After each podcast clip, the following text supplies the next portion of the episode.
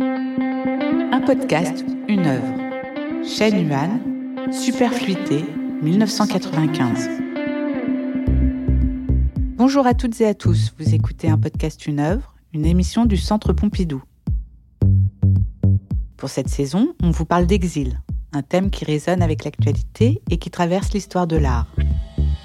Un sujet qui nous permet de partir à la rencontre d'artistes qui ont connu l'exil ou qui travaillent en lien avec des personnes concernées.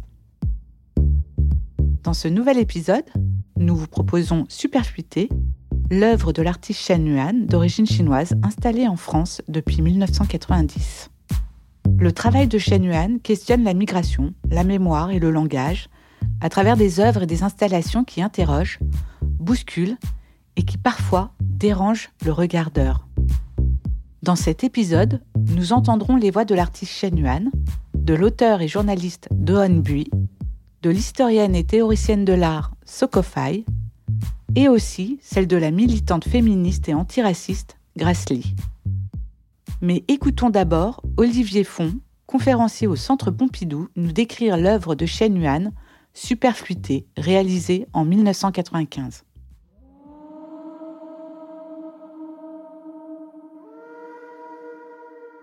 Il y a souvent dans les placards des boîtes à chaussures dans lesquelles sont conservées de vieilles photos, des souvenirs ou de précieux petits riens qui deviennent les témoins d'un temps passé et sortent de leur silence lorsqu'on redécouvre leur présence. C'est toute une vie qui se trouve parfois résumée par quelques effets ainsi enfermés. C'est un temps figé qu'on explore comme un archéologue, découvrant une trace de vie enfouie. Shen Yuan nous dévoile dans son œuvre Superfluité le contenu déroutant d'une boîte à chaussures. Une pantoufle seule et posée contenant une accumulation d'ongles coupés. Une pantoufle ivoire d'un blanc jauni, imprimée d'un motif à filet à large maille et dont la semelle plus sombre semble tissée, accueille un nombre inquiétant de rognures d'ongles. Il y a un effet personnel, mais aussi des déchets corporels. Shen Yuan semble avoir, comme Pandore, libéré un objet d'une inquiétante étrangeté en ouvrant cette boîte. Sur la boîte de carton marron est imprimé Euroclub. C'est une des premières œuvres que l'artiste réalise en France, exilé, après avoir quitté la Chine. Elle a dû s'adapter à une culture nouvelle et mettre de côté sa vie passée. Depuis son exil européen, l'artiste n'a cependant pas oublié ses racines chinoises. Elle réinterprète sa culture natale avec un regard distancé.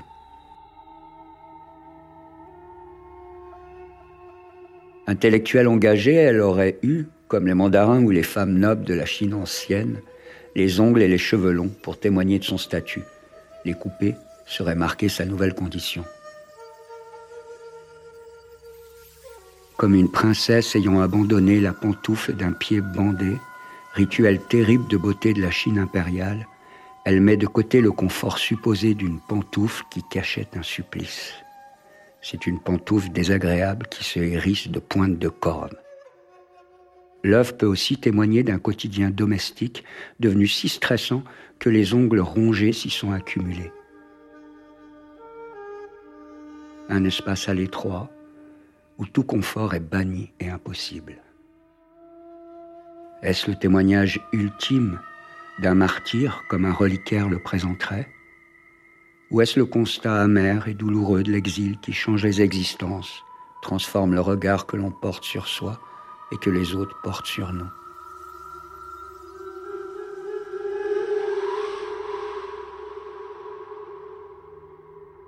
Je suis née dans une famille d'artistes. Mon père ma mère sont artistes. Même maintenant, mon frère est artiste, mon mari est artiste, son frère est artiste. On est tous les familles sont artistes. La voix que vous venez d'entendre est celle de l'artiste Shen Yuan. Shen Yuan est né en 1959 à Xiangyu, province côtière du Fujian, située au sud-est de la Chine. Après la révolution culturelle chinoise, elle entame des études à l'Académie des beaux-arts et s'intéresse à l'art occidental. En 1989, Shen Yuan participe à l'exposition Avant-garde à Pékin. Mais suite aux violentes répressions du mouvement démocratique de Tiananmen, son mari, l'artiste Wang Yongping, à Paris pour l'exposition Les magiciens de la Terre, est accusé de trahison par le gouvernement communiste et ne peut plus revenir en Chine. En 1990, elle prend donc la décision de le rejoindre. Historiquement, donc c'est un point de rupture en fait de la société chinoise. Grace Lee, militante féministe et antiraciste. Le printemps 89 jusqu'au 4 juin 89, euh, lorsque euh, le gouvernement chinois a fait intervenir l'armée pour euh, réprimer dans le sang des manifestations pro-démocratiques en Chine, à Pékin. Et après les événements de, de, juin 89, il y a eu aussi de nombreuses arrestations. Enfin, il y a une persécution en fait politique très forte en Chine, et donc euh, il y a beaucoup de personnes qui ont dû fuir leur euh, pays. Et la France a accueilli de nombreux euh, réfugiés politiques à ce moment-là. Et donc cette migration, elle fait aussi, c'est une migration qui est extrêmement politisée, bien sûr, hein, et qui est aussi, on, l'appelle aussi intellectuelle, c'est-à-dire que il y a eu bien sûr des ouvriers hein, qui ont manifesté, mais il y a aussi eu des étudiants, des, professeurs, des personnes et des artistes dont font partie donc le, mari de Chen Yuan et, elle-même. C'est une migration qui a créé énormément de, de souffrance en fait, puisque euh, ces personnes n'ont jamais pu retourner euh, chez elles, euh, qu'elles ont reconstruit à zéro de manière très brutale une vie là où elles se sont établies et qu'elles ont dû renoncer en fait à, leur patrie, elles ont dû, tout en étant marginalisées en France.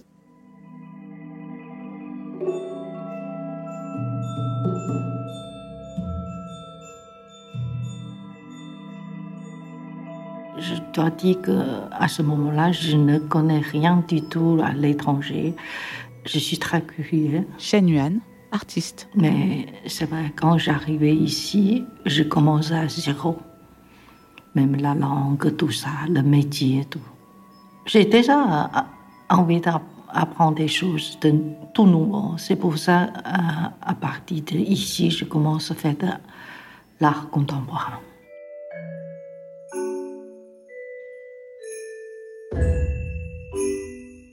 Donc c'était déjà une artiste qui a déjà une démarche artistique. Sokofai, professeur en histoire de l'art et théorie de l'art à l'université Paris 8. Ce qui est important de souligner, c'est que Chen Yuen n'a pas commencé sa carrière artistique. Elle n'est pas née artiste en France.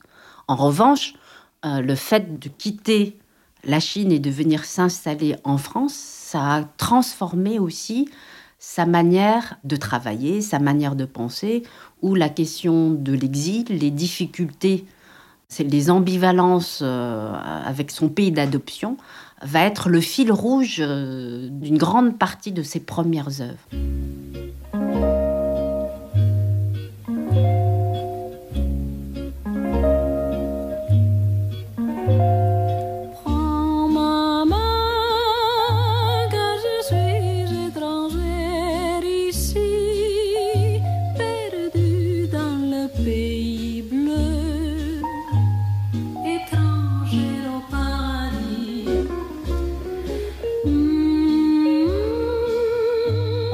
Imaginer le paradis. oui, c'est très naïf. C'est vrai, quand j'arrive, je sais qu'ici tout est très bien, mais pour moi, c'est assez dur à tout début parce que je ne parlais pas français. Je dois commencer vraiment toutes les choses au, zéro. Ça, je n'ai pas imaginé.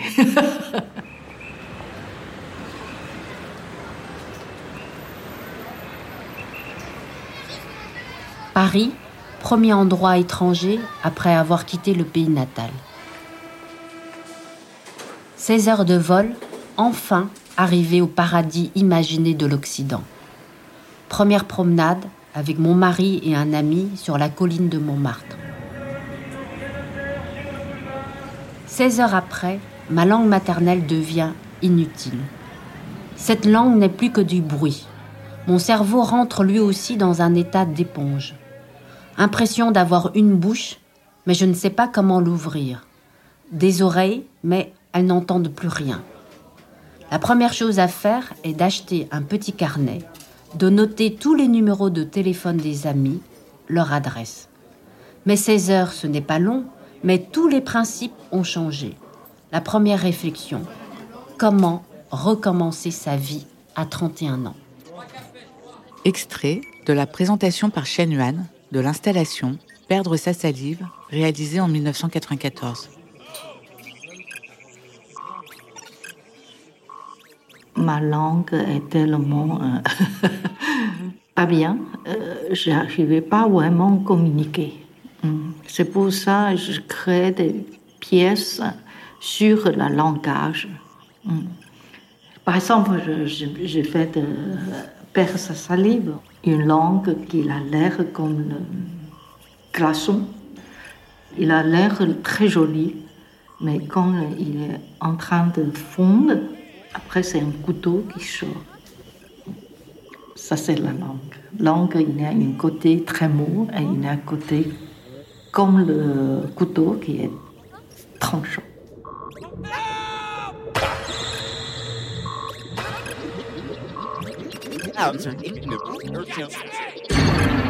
Quand on perd sa langue hein, et qu'on ne peut plus communiquer, on se rend compte qu'on est extrêmement fragile et extrêmement démuni.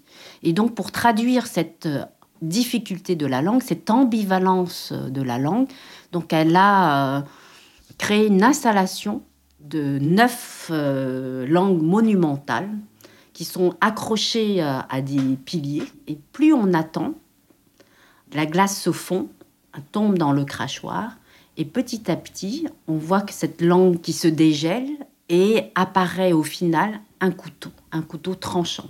Donc ce qui l'a intéressé, c'est déjà cette transformation, ce déplacement de l'image. On passe d'une grande langue monumentale rouge et elle a fait avec de l'eau et du vin.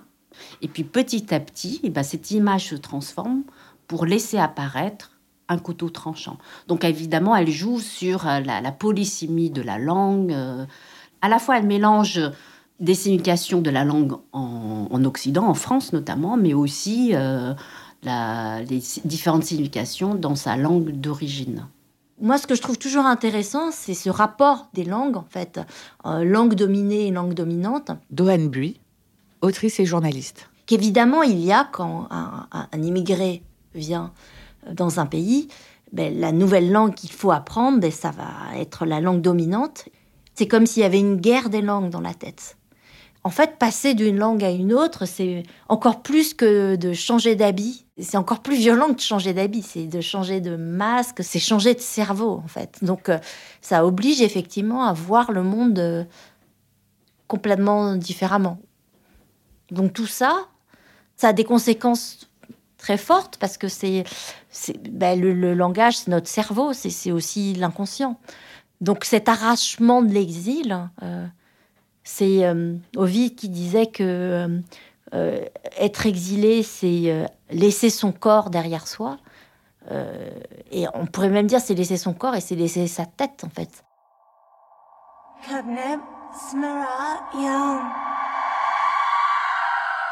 La langue euh, chinoise, euh, les langues chinoises, en fait, faut utiliser le pluriel parce que euh, la Chine, c'est un territoire qui fait 17 fois le territoire français, donc les langues chinoises sont extrêmement variées. Et donc, ce qui différencie les langues chinoises de manière générale de, la langue française, par exemple, c'est l'utilisation des tons. C'est une langue tonale, le, chinois. Donc, en fonction du ton que vous donnez à un son, il n'aura pas le, même sens. Par exemple, euh, il y a dans le mandarin cinq tons et dans le cantonais, il y a neuf tons. Et donc, euh, si vous dites euh, ma, c'est mère, et si vous dites ma, c'est le cheval. Donc, il ne faut pas se tromper.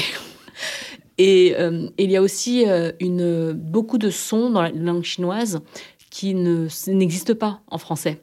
Et d'ailleurs, je pense que c'est de là que vient l'idée de vous savez, cette insulte qu'on dit euh, ching chang chong, on parle souvent de, les, les ching chong pour désigner les personnes d'origine asiatique, alors que bon, en fait, c'est une imitation, ce serait une imitation de la langue chinoise, qui est une langue avec beaucoup de sonorités, c'est vrai, euh, de chi, chi, chi.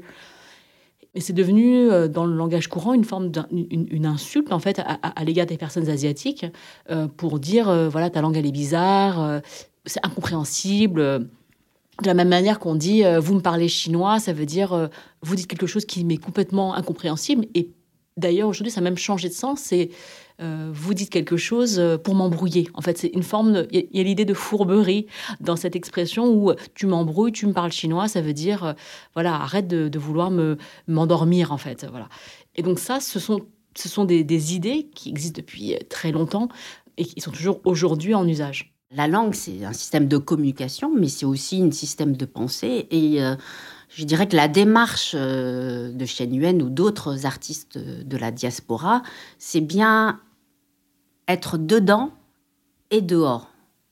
Euh, c'est-à-dire euh, d'apporter, de porter avec elle sa culture d'origine, mais je dirais pour mettre en tension la pensée du pays d'accueil. Et c'est ce jeu de tension qui crée bien sûr un inconfort qui va pouvoir faire émerger une autre pensée c'est-à-dire de ne pas vouloir être assimilé, mais en même temps de déconstruire de l'intérieur, c'est-à-dire déconstruire un système de pensée, de remettre en question notamment euh, l'eurocentrisme euh, culturel euh, ou esthétique. Et donc c'est cette tension qui est vraiment importante, c'est cette zone de friction, que ce soit deux images ou deux pensées, que va faire émerger, je dirais, une pensée, une identité complexe. Et cette complexité, euh, c'est ce qui rend euh, l'œuvre intéressante, c'est-à-dire qu'on n'a pas une lecture univoque de l'œuvre, mais au contraire que c'est une œuvre qui ouvre à différentes interprétations.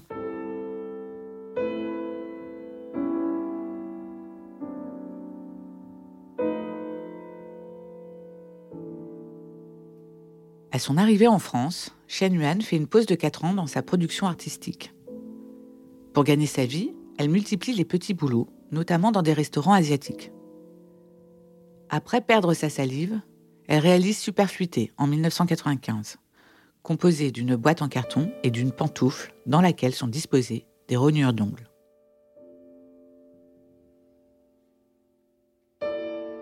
Bien sûr, c'est un peu choquant. Et en cela, il y a toujours chez elle, je dirais, une part transgressive, une part subversive, mais non pas de manière choquante, mais de manière une douce subversion.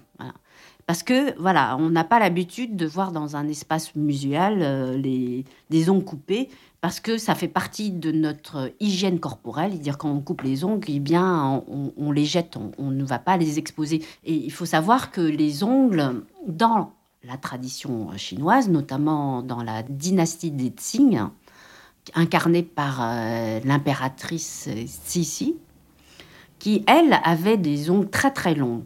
C'est-à-dire qu'une des critères de beauté dans la Chine traditionnelle, c'est d'avoir des, doigts très fins et des longues ongles, puisque les ongles constituent le prolongement de ces doigts. Et avoir de longues ongles, donc c'est aussi une distinction sociale, puisque avoir de longues ongles, euh, ça veut dire qu'on a des serviteurs.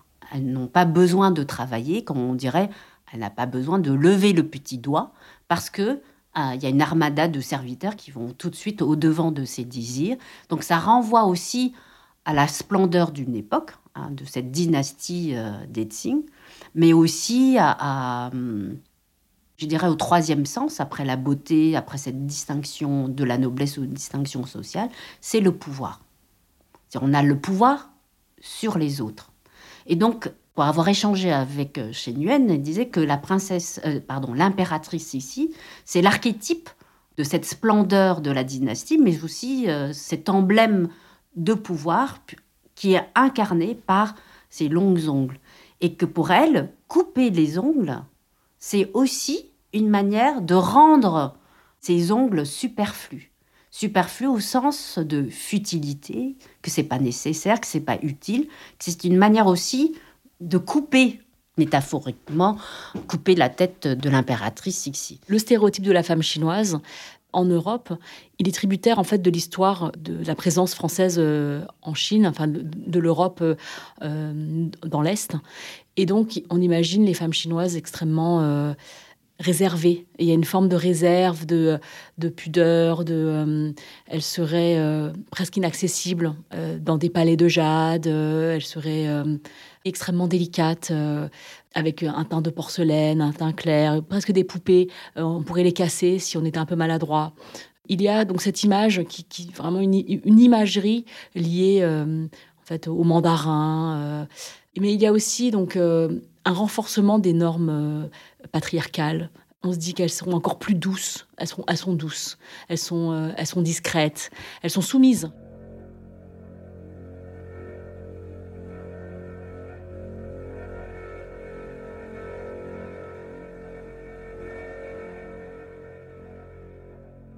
à travers les objets, je trouve qu'elle arrive à nous faire sentir cette idée de la trace, euh, de la trace physique qui reste hein, quand le reste s'est évanoui.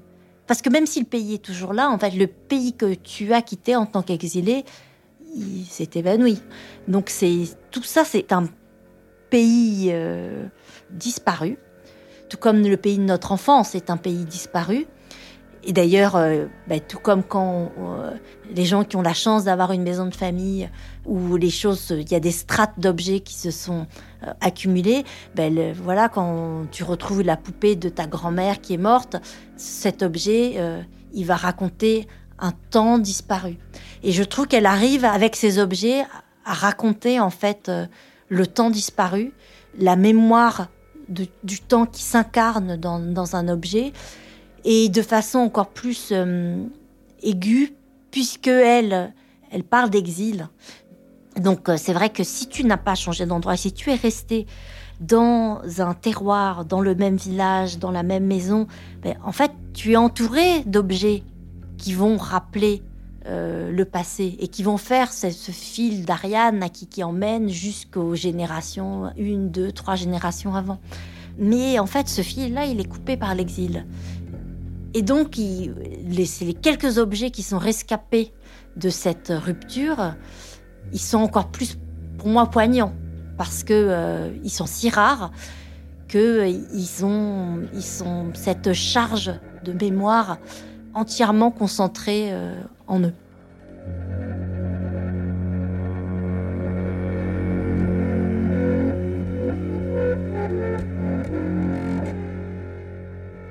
Elle-même, elle fait référence à la pensée occidentale, à la, philosophie occidentale, notamment à Aristote.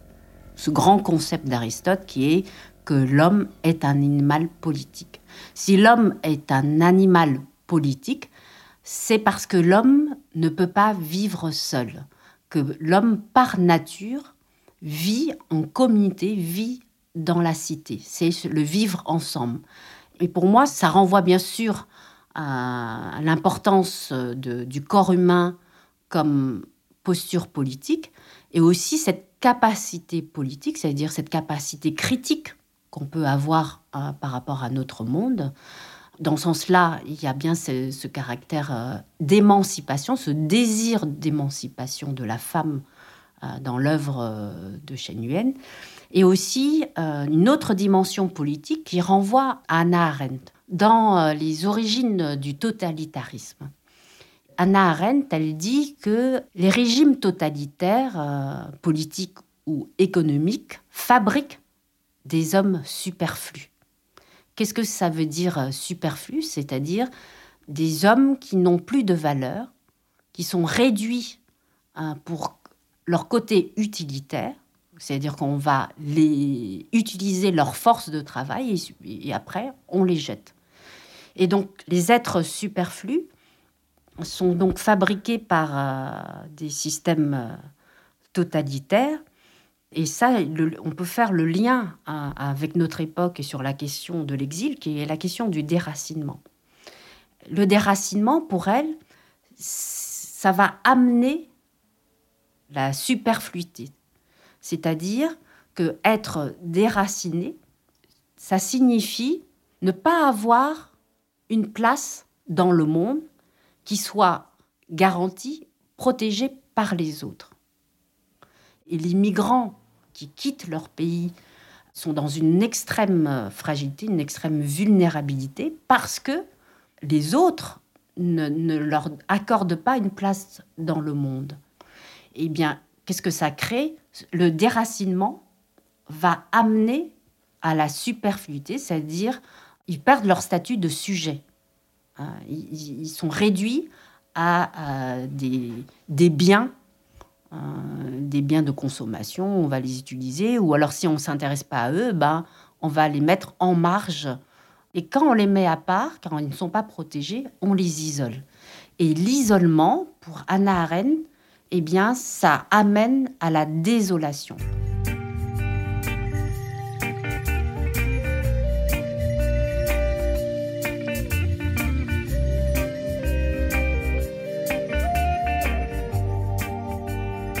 Travailleuse, discrète et silencieuse sont quelques-uns des clichés associés aux communautés asiatiques en France. Cette invisibilité fait d'elle une minorité modèle. Quand je dis invisibilité, c'est parce que euh, il y a cette espèce de cliché euh, de euh, la minorité modèle.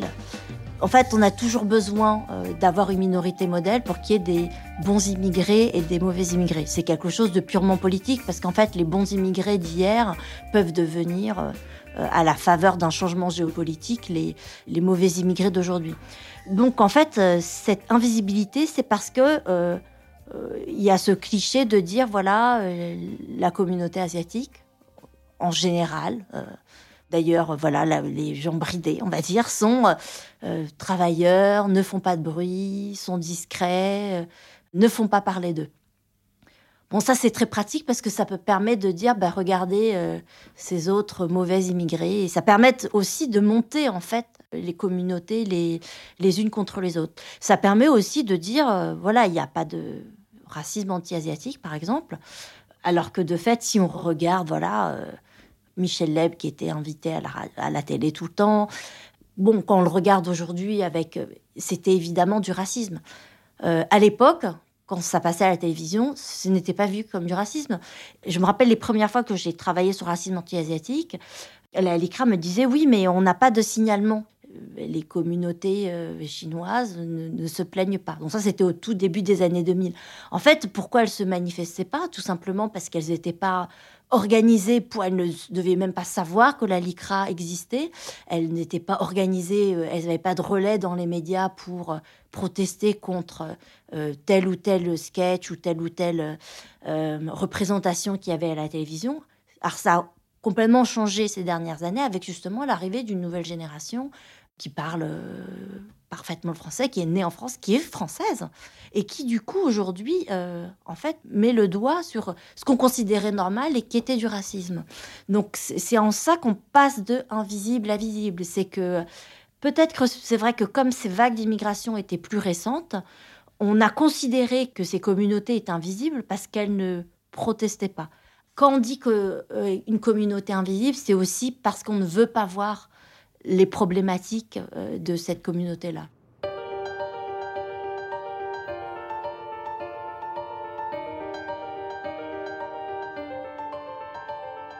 L'art de Shen Yuan n'est ni chinois, ni occidental, ni même une hybridation des deux.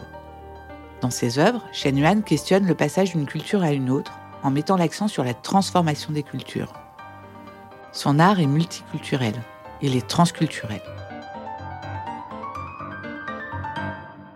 A besoin de vivre dans l'entre-deux. Elle dit qu'elle n'aurait pas pu créer Superfluité si elle était restée qu'en Chine. Et le fait de s'installer en France, ça lui donne une lecture plus critique de sa propre tradition euh, chinoise, de son propre pays. Et donc, c'est de pouvoir faire un pas de côté. Et souvent, on, demande aux artistes chinois euh, vous êtes plutôt français ou vous êtes plutôt chinois Et en fait, ils répondent, c'est ni l'un ni l'autre, ils sont dans les deux. C'est-à-dire que euh, ce sont des artistes euh, qui affirment leur double culture. C'est que leur propre culture, leur propre langue est traversée par une étrangeté. Hein, c'est-à-dire euh, presque vivre, je dirais, un exil en soi, tout en étant en France, mais aussi l'exil en soi en Chine. Donc il y a toujours cet exil, c'est aussi une manière de pas être amalgué euh, dans la langue ou dans la culture de l'homme. Et que cette part euh, de l'ailleurs fait qu'on a aussi une autre lecture du pays d'accueil, qu'on peut souligner euh, leurs propres ambivalences de ce pays d'accueil. Et moi, je me suis intéressée à l'hybridation culturelle. l'hybridation culturelle, c'est pas l'idée du patchwork. Et puis il n'y a pas l'idée aussi de fusion. Et je pense à une œuvre très très forte de Wang Yongping, donc de l'époux de, Shen Yuen, euh, une œuvre qu'il a exposée euh, dans le cadre des Magiciens de la Terre de Jean-Hubert Martin. C'est mettre dans une machine à laver un livre de, de l'histoire de l'art moderne occidental et euh, un livre chinois et de mettre pendant deux minutes ces deux livres dans la machine à laver, eh bien, ça crée une bouillie. Donc c'est aussi une image métaphorique que si on veut absolument faire fusionner euh, deux cultures, on crée de la boue, on crée quelque chose d'informe. Et donc, c'est pour moi, c'est une image, euh, euh, une métaphore très parlante qui nous dit que l'hybridation culturelle, c'est pas vouloir faire fusionner deux cultures, mais c'est de mettre l'accent sur ces passages d'une culture à une autre, avec leur ambivalence, avec leurs difficultés, leur aspérité. Et que la vie, la vie est faite d'aspérité, qu'on n'a pas forcément toujours besoin de gommer et de, lier les choses, et que ces aspérités, c'est au fond notre force. C'est ce qui signifie ben, qu'on est sujet et qu'on vient d'ailleurs, avec notre propre culture, notre propre pensée.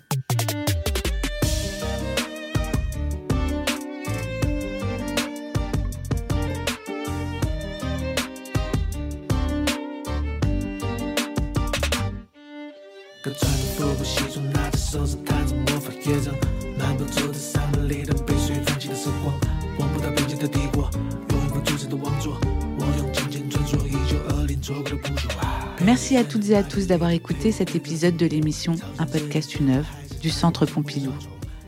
Réalisation et production, c'est Amboutata. Montage, Alexandra Longuet. Mixage, Yvan Gariel. Éditorialisation et production, Clara Gouraud. Nous remercions tout spécialement Shen Yuan, Dohan Bui, Sokofai et Grace pour leur précieuse participation à cet épisode. C'était le dernier épisode de la saison Art Exil. Merci pour votre écoute et à bientôt pour de nouveaux podcasts du Centre Pompidou.